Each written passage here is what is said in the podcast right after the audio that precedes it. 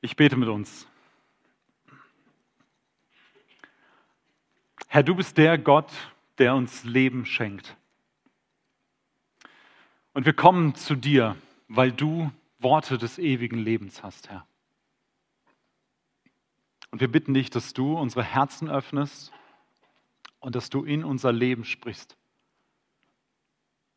Dass wir auf das hören, was du uns sagst. Amen.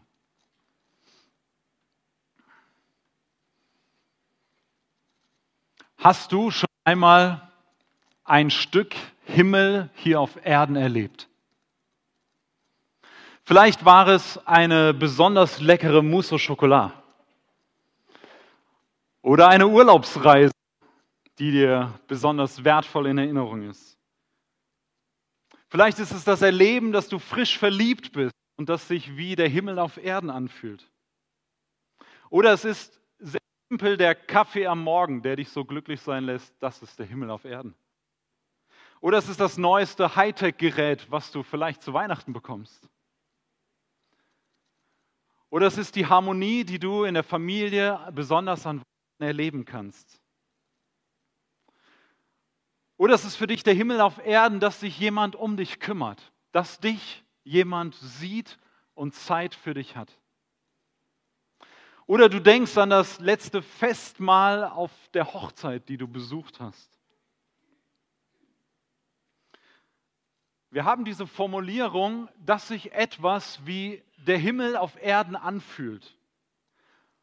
Und das ist ein schönes Gefühl. Das ist etwas, was wir wieder haben wollen. Wir haben eine Sehnsucht nach dem Perfekten und nach dem Vollkommenen mitten in unserem gewöhnlichen Alltag, der vielleicht jetzt im November noch mal grauer erscheint, als er sonst schon ist. Aber in der Bibel wissen wir, durch die Bibel wissen wir, dass für uns Christen dieser Himmel auf Erde oder dieses Himmel auf Erden Gefühl nur ein kleiner Vorgeschmack ist auf das, was uns eigentlich noch erwartet. All deine Himmel auf Erden Momente zusammengenommen sind gerade mal eine Messerspitze ähm, eine Messerspitze von dieser riesigen Mousse au Chocolat, die auf dich wartet. Wir brauchen in unserem Leben als Christen und als Gemeinde immer wieder die Erinnerung an die richtige Perspektive, an die richtige Ausrichtung. Und da will Gott uns hinführen durch sein Wort heute Morgen. Paulus schreibt an die Gemeinde, die in Philippi ist. Und er will ihnen deutlich machen, dass das ein Kernpunkt des christlichen Glaubens ist, die Perspektive auf den Himmel, himmelwärts zu leben.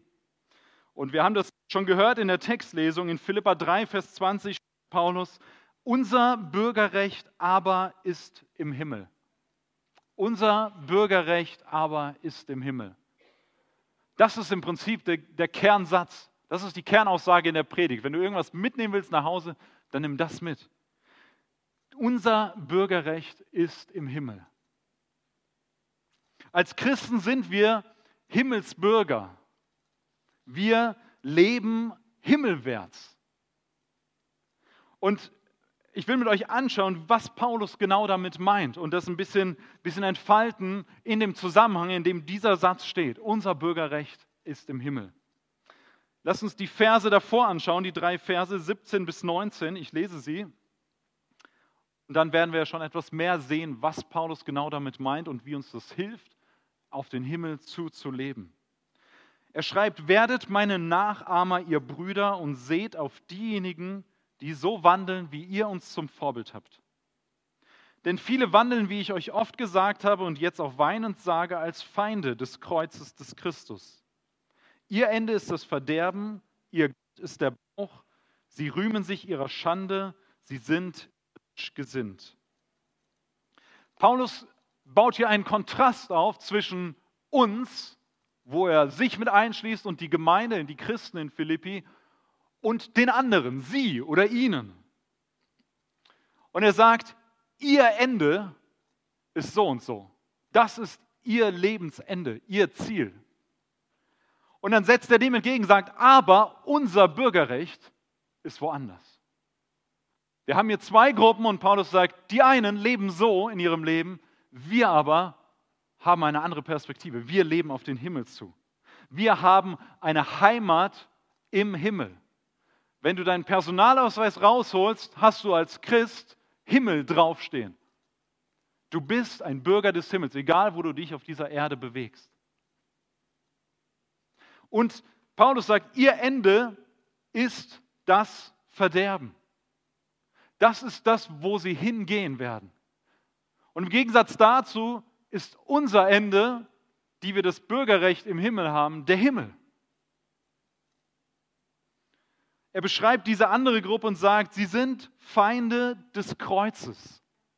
Und mit den Begriffen, mit denen er es drumherum beschreibt, können wir ein bisschen mehr greifen. Was bedeutet das? Er sagt, das sind Menschen, die selbstsüchtig leben, die nach ihrer eigenen Ehre suchen, die ihre eigenen Begierden und Neigungen nachgehen, die ihre eigenen Sehnsüchte ganz vorne dran stellen, die ständig fragen, was brauche ich, um glücklich zu sein? Und das versuche ich zu maximieren, jeden Tag das Beste rauszuholen, damit ich das größte Glück haben kann. Sie rühmen sich ihrer Schande, das heißt, sie sind stolz auf Dinge, deren sie sich eigentlich schämen sollten. Sie leben ein Leben, was eigentlich voller Schande ist, aber sie rühmen sich, sie preisen das, sie finden es gut.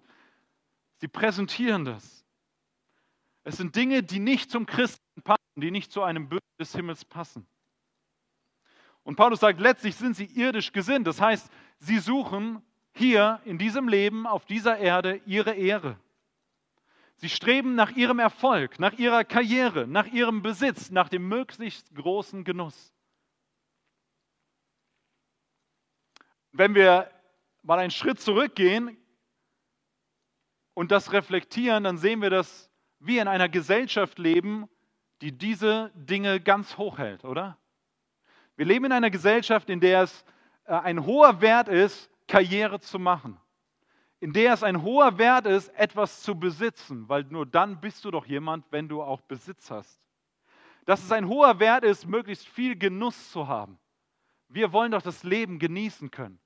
Es muss doch Spaß machen. Wir haben uns das doch verdient. Aber Paulus gibt eine sehr harte Diagnose und sagt, ihr Ende ist das Verderben.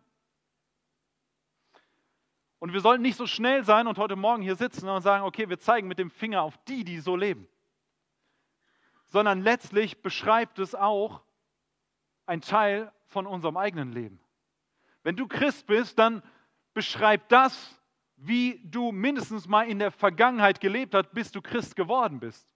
Weil die Bibel sagt, wir Menschen, alle Menschen leben letztlich zuerst für sich selbst und nichts für Gottes Ehre. Wir alle versagen und suchen unseren eigenen Erfolg, anstelle Gott die Ehre zu geben in allem, was wir tun und denken und sagen. Die Bibel sagt, wir sind tot aufgrund unserer Sünde. Oder Paulus sagt an anderer Stelle, da ist keiner, der Gutes tut. Das heißt nicht, dass, dass wir ohne Jesus nicht auch was Gutes tun können. Ja, es gibt viele Menschen, die tun Gutes. Aber im Kern ist es nicht das Gute, was wir in der Motivation tun, wirklich Gott zu ehren, Gott in den Mittelpunkt zu stellen, nicht unsere eigene Anerkennung zu suchen. Paulus schreibt, das, was ich früher gelebt habe, so ein Leben, ist alles Dreck, schreibt er im Kapitel, einige Verse vorher, Dreck im Vergleich zu Jesus Christus. Ich habe Jesus ergriffen und gewinne damit alles und alles den Sachen, denen ich vorher nachgelaufen bin, dem Erfolg, dem Besitz, der Karriere, dem Genuss, das ist Dreck im Vergleich zu Jesus. Und Paulus macht hier deutlich, es gibt in unserem Leben nur zwei Seiten. Es gibt nur zwei Wege. Es gibt nicht die goldene Mitte, wo wir sagen, ja, wir können ein bisschen was davon nehmen und dann davon noch die besten Sachen und irgendwie wurschteln wir uns durch. Wenn du nicht bei Jesus bist, dann bist du letztlich irdisch gesinnt. Es gibt nur diese zwei Dinge. Du lebst für den Himmel mit der Verbindung, die du durch Jesus hast, oder du lebst für diese Erde. Es ist so, wie wenn du zu einem Festmahl eingeladen bist oder zu einer Hochzeit und da gibt es ein gigantisches Buffet. Und es ist herrlich. Es ist atemberaubend. Es ist grandios. Du bist dort eingeladen als Gast und kommst dahin und du ignorierst von Anfang an permanent den Gastgeber. Der Gastgeber will dich begrüßen und du drehst dich weg und gehst in eine andere Richtung. Er will ein freundliches Gespräch, will dich willkommen heißen und du drehst dich weg und zeigst ihm die kalte Schulter. und du fängst an, permanent schlecht über diesen Gastgeber zu reden und schlecht über das Buffet und alles, was du erlebst, ständig zu kritisieren. Ich hoffe nicht, dass ihr sowas schon mal erlebt habt auf der Hochzeit oder dass ihr selber so jemand gewesen seid. Aber dieses Bild ist das, was wir eigentlich machen in unserem Leben, wenn wir ohne Gott leben.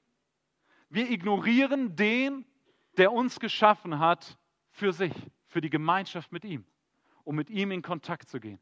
Wir ignorieren ihn permanent und zeigen ihm die kalte Schulter. Und darüber hinaus kritisieren wir ihn. Bei allem, was nicht gut läuft, sagen wir, hey, wieso hat Gott das zugelassen? Was ist denn damit? Und kann Gott nicht da endlich mal was tun? Wir sollten uns schämen, stattdessen rühmen wir uns dessen, dass wir rumkritisieren und ignorieren. Dass wir den Gastgeber, dem Gastgeber das Lob rauben, was ihm eigentlich zusteht, indem wir schlechte Kritik verbreiten. So ist es mit uns Menschen. Wir ignorieren Gott grundsätzlich und wollen selbst die Ehre und Anerkennung. Wir rauben ihm den Platz, der ihm zusteht. Wir nehmen ihm die Ehre, die letztlich nur ihm gebührt.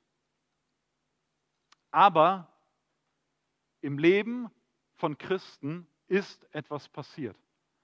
Und dieses Aber hat Paulus in unserem Text. Vers 20, unser Bürgerrecht aber ist im Himmel. Da ist ein Aber passiert, das uns von Menschen, die Gott ignorieren und kritisieren und leugnen und für ihre eigene Ehre leben, dass da etwas umgedreht wurde und wir auf einmal eine neue Ausrichtung haben. Aber unser Bürgerrecht ist im Himmel. Das ist das Entscheidende, was passiert ist. Du kannst dieses Bürgerrecht im Himmel bekommen. Du kannst es bekommen. Im Kern bedeutet das, dass wir unsere eigene Schuld eingestehen und sehen und umkehren und sehen, dass Gott selbst einen Weg der Rettung geschaffen hat durch Jesus Christus. Dass wir, indem wir auf Jesus Christus vertrauen, dass er alles für uns getan hat und unsere Schuld bezahlt hat an unserer Stelle, dass wir dadurch Leben haben und Vergebung unserer Schuld. Dass er unsere Sünde getragen hat und wir in der Verbindung mit ihm Gottes Ehre suchen, in der Verbindung mit ihm Bürger des Himmels werden und sein können. Wenn du das noch nicht bist, wenn du das noch nicht erlebt hast in deinem Leben, dieses Aber, diese Veränderung hin von jemandem, der Jesus nicht kennt, zu einem Bürger des Himmels, dann lade ich dich ein, nach dem Gottesdienst nach vorne zu kommen oder mit einem Freund darüber zu reden und zu fragen, wie kann ich das werden? Was, was, was bedeutet das, Christ zu sein? Als Gemeinde existieren wir, damit Menschen, die Jesus nicht kennen, kennenlernen. Und deswegen freuen wir uns, wenn du hier bist und Jesus nicht kennst. Aber wir wollen dir gern das bringen, wo wir denken, das ist das Beste, was dir passieren kann, Jesus zu begegnen und kennenzulernen. Wie leben nun solche Bürger des Himmels? Wie leben wir wenn wir Christen geworden sind, wie leben wir himmelwärts? Wie sieht es aus? Paulus sagt es im Vers 17 kurz, er sagt, werdet meine Nachahmer und seht auf diejenigen, die auch so leben, auch so wandeln. Und Paulus hat im Philipperbrief in den Abschnitten davor ein paar Beispiele gegeben, wie so ein Leben als Christ aussieht, wie solche Vorbilder aussehen, auf die wir schauen sollen. Er hat sein eigenes Beispiel gegeben von seinem eigenen Leben, was es bedeutet für ihn, Christus zu erkennen und dass er es mehr wert ist als alles andere, was er vorher erlebt hat. Er verweist in Kapitel 2 auf das Beispiel von Timotheus, den die Gemeinde kannte und den sie schätzte und dem sie nacheifern konnten. Er verweist auf das Beispiel von Epaphroditus, der bereit ist, sogar sein Leben aufs Spiel zu setzen, um der Gemeinde zu dienen. Und Paulus sagt, ihr sollt diese Vorbilder nachahmen. Wohl in dem Wissen, kein Vorbild hier auf der Erde ist perfekt. Aber sie helfen uns, Schritt für Schritt zu wachsen. Sie helfen uns, anders zu leben. Denn das, was wir anschauen, verändert uns. Das, was wir anschauen, prägt unser Leben. Du kannst ein einfaches Beispiel nehmen. Was schaust du mehr an? Dein Smartphone oder deine Bibel?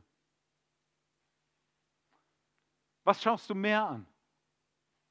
Die Tageszeitung oder im Gebet schaust du Gott an? Das, was wir anschauen, prägt und verändert uns. Seht auf diejenigen, die Vorbilder sind. Wir brauchen Vorbilder in unserem Christsein. Wir brauchen Vorbilder, um den Weg zum Himmel tatsächlich zu schaffen. Wir, wir haben Vorbilder und das ist so wertvoll. Gott schenkt uns Vorbilder in der Gemeinde. Hier in der Effige Worms findest du Vorbilder, denen du nacheifern kannst und denen du nacheifern sollst. Paulus sagt, seht auf diejenigen. Du kannst schwer Timotheus oder Epaphroditus nacheifern. Du kannst etwas lesen und sehen, was haben sie getan und sagen, oh, das ist gut, das will ich auch lernen. Aber Vorbilder sind Menschen, die du greifen kannst, deren Leben du sehen kannst. Du kannst sehen, wie sie mit Krisen und, und Tiefschlägen umgehen. Du kannst sehen, wie sie mit Höhen und Erfolgen umgehen. Und du erlebst, wie sie, wie sie auf den Himmel zuleben, wie sie ihre Hoffnung in Jesus festhaben und dass nicht immer alles nur super und gerade läuft. Wir brauchen Vorbilder, damit wir nicht nachlassen, sondern weiter, ähm, weiter zum Himmel hin leben, himmelwärts leben. Das ist wie bei der Tour de France. Ich weiß nicht, wer von euch Tour de France guckt oder mal geguckt hat. Ist, äh, da gibt es bei den Spitzenprofis und Kandidaten, die quasi das gelbe Trikot haben wollen, gibt es immer einen Helfer in jedem Team. Und dieser Helfer ist eigentlich die entscheidende Person. Der hilft dem, der gewinnen soll, den Berg in höchstem Tempo raufzufahren. Der ist der Motivator. Der ist der, der das Tempo macht. Der ist der, der die eigentliche Arbeit macht, um den, um den, der gewinnen soll, nach vorne zu bringen, zu motivieren, ihm deutlich zu machen, lass nicht nach, sondern werd besser, streng dich mehr an. Und das ist das Prinzip, was wir hier haben. Du hast ein Vorbild, du hast mehrere Vorbilder und die sollen dir helfen, dass du nicht nachlässt, sondern dass du ermutigt bist, weiter, weiter zu gehen, den Berg rauf in voller Kraft. Wir leben als Bürger des Himmels, schon jetzt. Unser Ziel ist nicht einfach nur der Himmel, sondern wir sind schon jetzt Bürger des Himmels. Schau in deinen Personalausweis. Du kannst jetzt reinschauen, aber ich weiß nicht, was da drin steht. Aber in Gedanken, deinen geistlichen Personalausweis. Da steht, du bist ein Bürger des Himmels, wenn du Christ bist.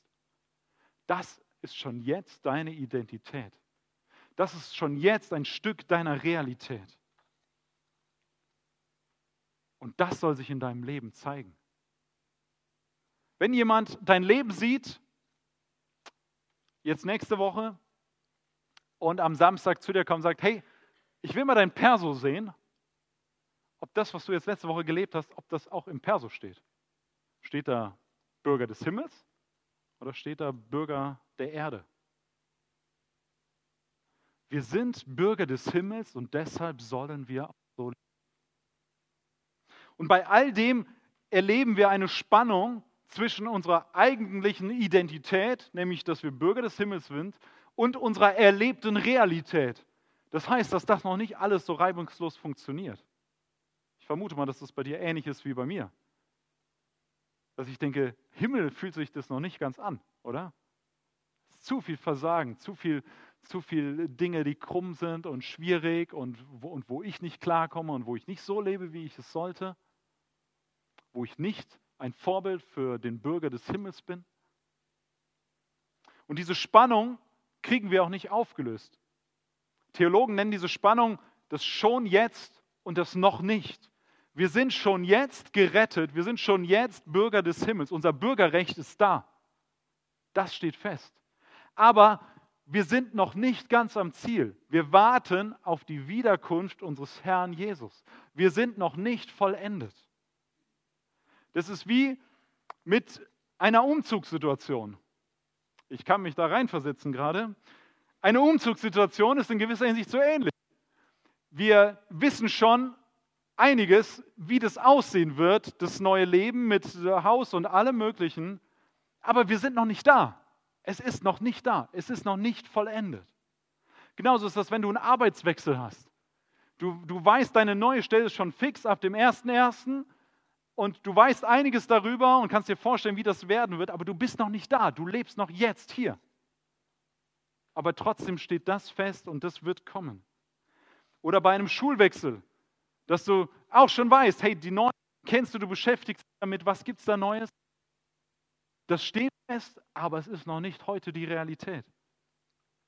Oder wenn du verlobt bist und auf die Hochzeit hinlebst, dann weißt du auch, du hast dieses Datum, worauf du hinlebst und weißt, dann wird es fest sein, aber jetzt bist du in diesem Zwischenzustand. Schon jetzt weißt du, hey, das wird kommen, das wird eines Tages die Realität sein, dass du verheiratet bist, aber es ist noch nicht da. Du musst noch warten. Es braucht noch Zeit. Was kennzeichnet einen Bürger des Himmels? Was kennzeichnet einen Bürger des Himmels? Paulus nennt uns im Folgenden drei Punkte in den Versen 20 und 21. Er sagt, unser Bürgerrecht aber ist im Himmel, von woher wir auch den Herrn Jesus Christus erwarten als den Retter, der unseren Leib der Niedrigkeit umgestalten wird, sodass er gleichförmig wird seinem Leib der Herrlichkeit, vermöge der Kraft, durch die er sich selbst auch alles unterwerfen kann. Das Erste ist, wir erwarten Jesus als Retter. Das ist ein Kennzeichen eines Himmelsbürgers. Wir erwarten den Herrn Jesus Christus. Wenn Jesus dein Herr ist, er die Herrschaft über dein Leben hat, er dein Retter ist, dich gerettet hat aus der Finsternis in sein wunderbares Licht, du zu seinem Volk gehörst, zu seiner Familie gehörst, zu seiner Gemeinde gehörst, dann wartest du auf ihn. Dann ist das ein Punkt in deinem Leben, der zentral ist. Du wartest, dass du eines Tages diesem Herrn von Angesicht zu Angesicht begegnest. Es ist wie wenn du am Bahnsteig stehst und du wartest, dass der Zug kommt und im Zug weißt du, sitzt ein guter Freund, eine gute Freundin, die du schon lang, lang, lang, lang nicht mehr gesehen hast. Und du wartest und wartest und du wartest ja nicht auf den Zug. Der Zug ist dir eigentlich völlig egal, aber der Zug bringt dir deinen Freund, deine Freundin, der du begegnest. Genauso warten wir auf den Tag, an dem Jesus wiederkommt. Nicht, weil der Tag das Entscheidende ist, sondern weil wir dann Jesus begegnen werden. Wir werden mit ihm Gemeinschaft haben. Wir werden mit ihm eins sein. Der Herr, der Jesus, der Christus, den du jetzt schon kennenlernst, den wirst du dann vollkommen kennenlernen. Den wirst du dann in Vollkommenheit sehen. In einer ungetrübten Gemeinschaft. Und ich wünsche dir, dass du, dass du das jetzt schon hast, diese Erwartung. Du stehst am Bahnsteig und wartest darauf, dass dieser Tag kommt. Dass du auf deinen Herrn wartest, auf deinen Herrn Jesus Christus, auf deinen Retter.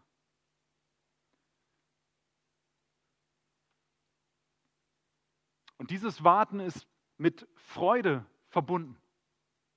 Es ist wie Kinder auf Weihnachten warten. Du kannst es kaum erwarten. Die Vorfreude steigt jetzt schon ins Unermessliche, wo der erste Adventskalender bei uns zu Hause steht, der ja noch gar nicht anfängt. Ne? Aber man weiß schon, wenn jetzt der Adventskalender steht, geht es bald los mit dem Zählen von 1 bis 24. Die Vorfreude auf Weihnachten ist immens. Wie groß ist unsere Vorfreude, Jesus eines Tages von Angesicht zu Angesicht zu sehen? Jesus kommt wieder. Bei seiner Himmelfahrt sagen die Engel zu den Jüngern, dieser Jesus, der von euch weg in den Himmel aufgenommen wird, wurde, wird in derselben Weise wiederkommen, wie ihr ihn habt in den Himmel auffahren sehen. Jesus wird wiederkommen. Und da wird er uns, seine Gemeinde, zu sich nehmen.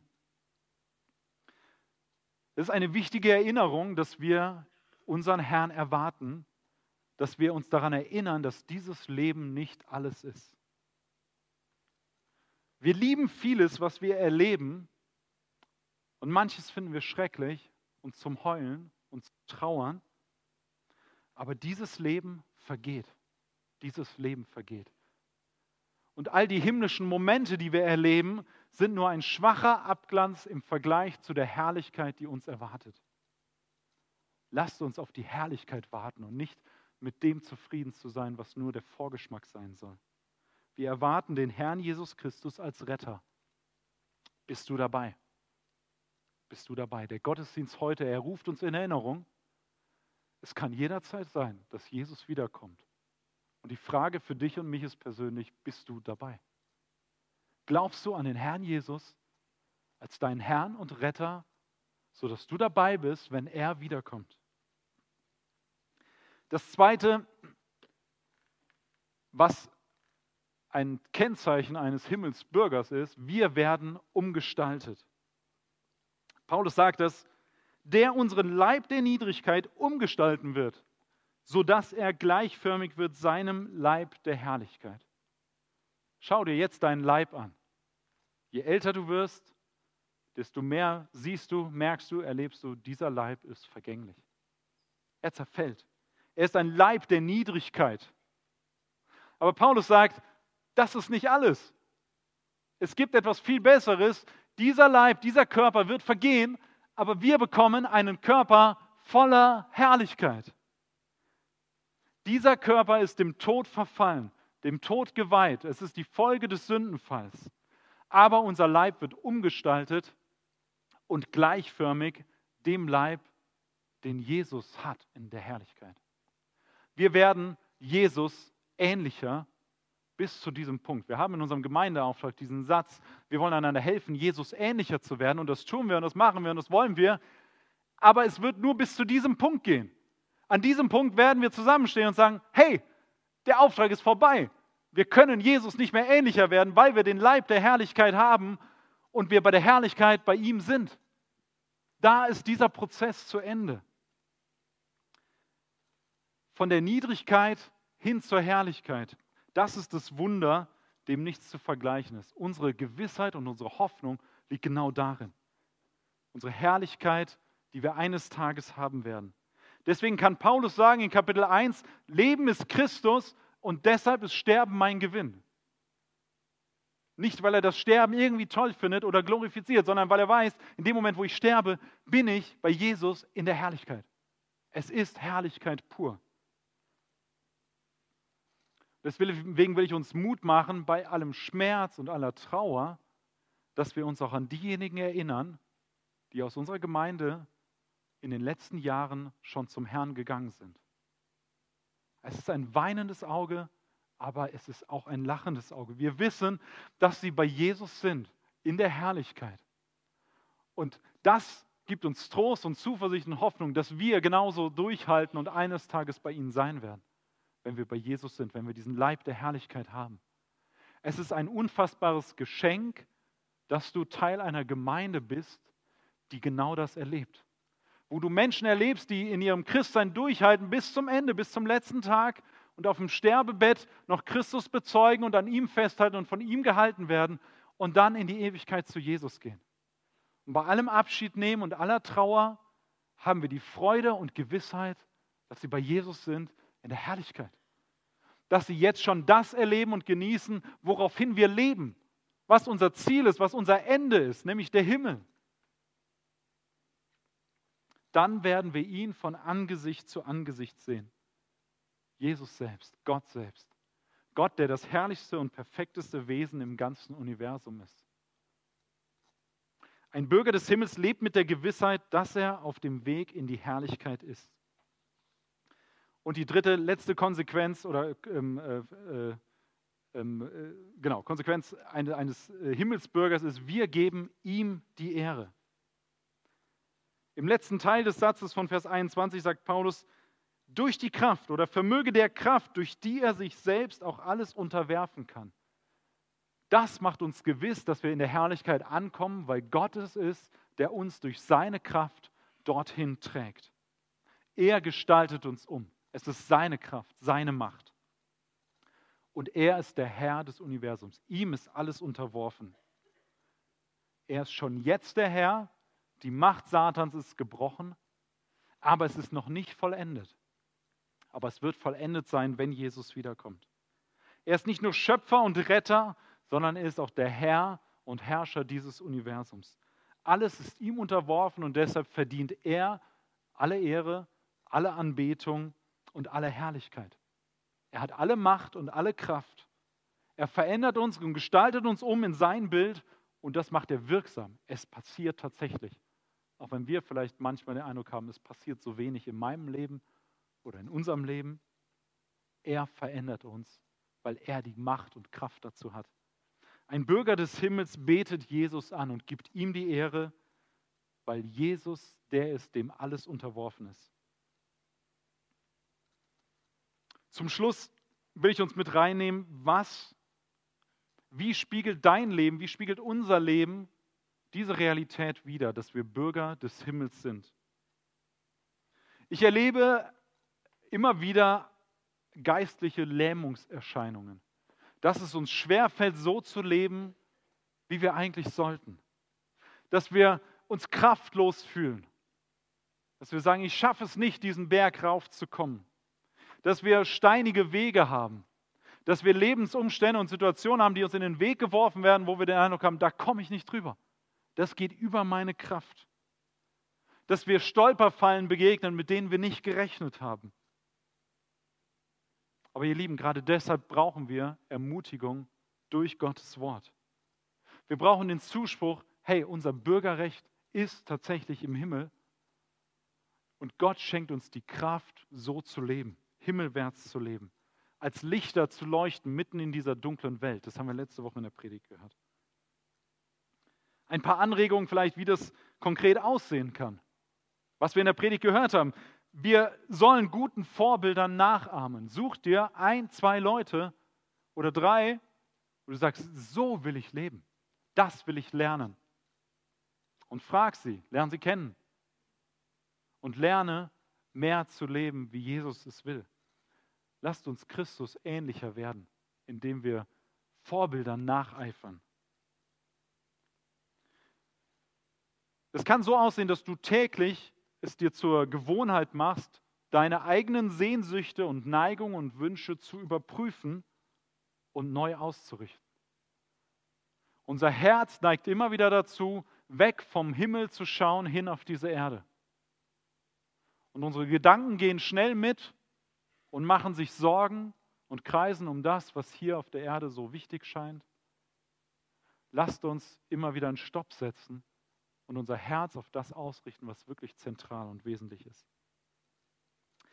Du kannst Entscheidungen in deinem Leben, kleine und große, vor diesem Hintergrund treffen. Inwiefern haben die Entscheidungen, die ich heute treffe, Ewigkeitswert? Wert für die Ewigkeit. Wert für Gott selbst. Und du darfst durch Gottes Wort im Leid getröstet sein. Wenn du eine tiefe Leidensphase durchmachst, darfst du Gottes Trost durch sein Wort erleben und durch die Gemeinschaft der Gemeinde, durch das Gebet, was andere, wo andere für dich eintreten. Und du darfst genauso jemand sein, der andere in so einer Situation tröstet. Lasst uns das tun. An meinen Prioritäten, an meinem Zeitmanagement, an den Ausgaben meiner Finanzen, an meinem Umgang mit meinen Sorgen kann ich ablesen, ob ich tatsächlich als Bürger des Himmels lebe. Du kannst diese Woche durchgehen und gucken, was spiegelt dein Himmelsbürgersein wider? Was spiegelt das wider, was eigentlich in deinem Perso steht in der nächsten Woche? An uns als Gemeinde sollen andere einen kleinen Vorgeschmack bekommen, wie der Himmel auf Erden aussieht wie der Himmel auf Erden aussieht. Wir haben nicht die Illusion, dass wir hier ein Paradies aufrichten, dass wir hier ein Utopia aufrichten, dass alles perfekt sein wird. Aber wir sind dazu berufen, als Gemeinde ein Hinweis zu sein auf den wirklichen Himmel, auf die Herrlichkeit, die uns erwartet. Deswegen lasst uns himmelwärts leben. Wir sind gerettet und wir leben mit voller Hoffnung und Gewissheit, weil unser Bürgerrecht im Himmel ist. Amen. Ich bete mit uns. Herr, wir danken dir für diese Gewissheit, die wir durch dich, durch dein Wort haben dürfen, dass wir zu dir gehören, dass wir unser Bürgerrecht im Himmel haben. Und gleichzeitig siehst du die Spannungen in unserem Leben und in unserem Herzen, dass wir ähm, nicht immer danach leben, dass wir versagen, dass unser Leben nicht das widerspiegelt, was es widerspiegeln sollte. Wir bitten dich um Vergebung und um Erneuerung. Wir bitten dich um ein neues Herz, was ausgerichtet ist auf dich, was dich sucht und deine Ehre, was nicht dich ignoriert. Herr, wir bitten dich, dass du unser Leben Richtung Himmel ausrichtest, sodass wir himmelwärts leben, zu deiner Ehre und zu unserer Freude. Amen.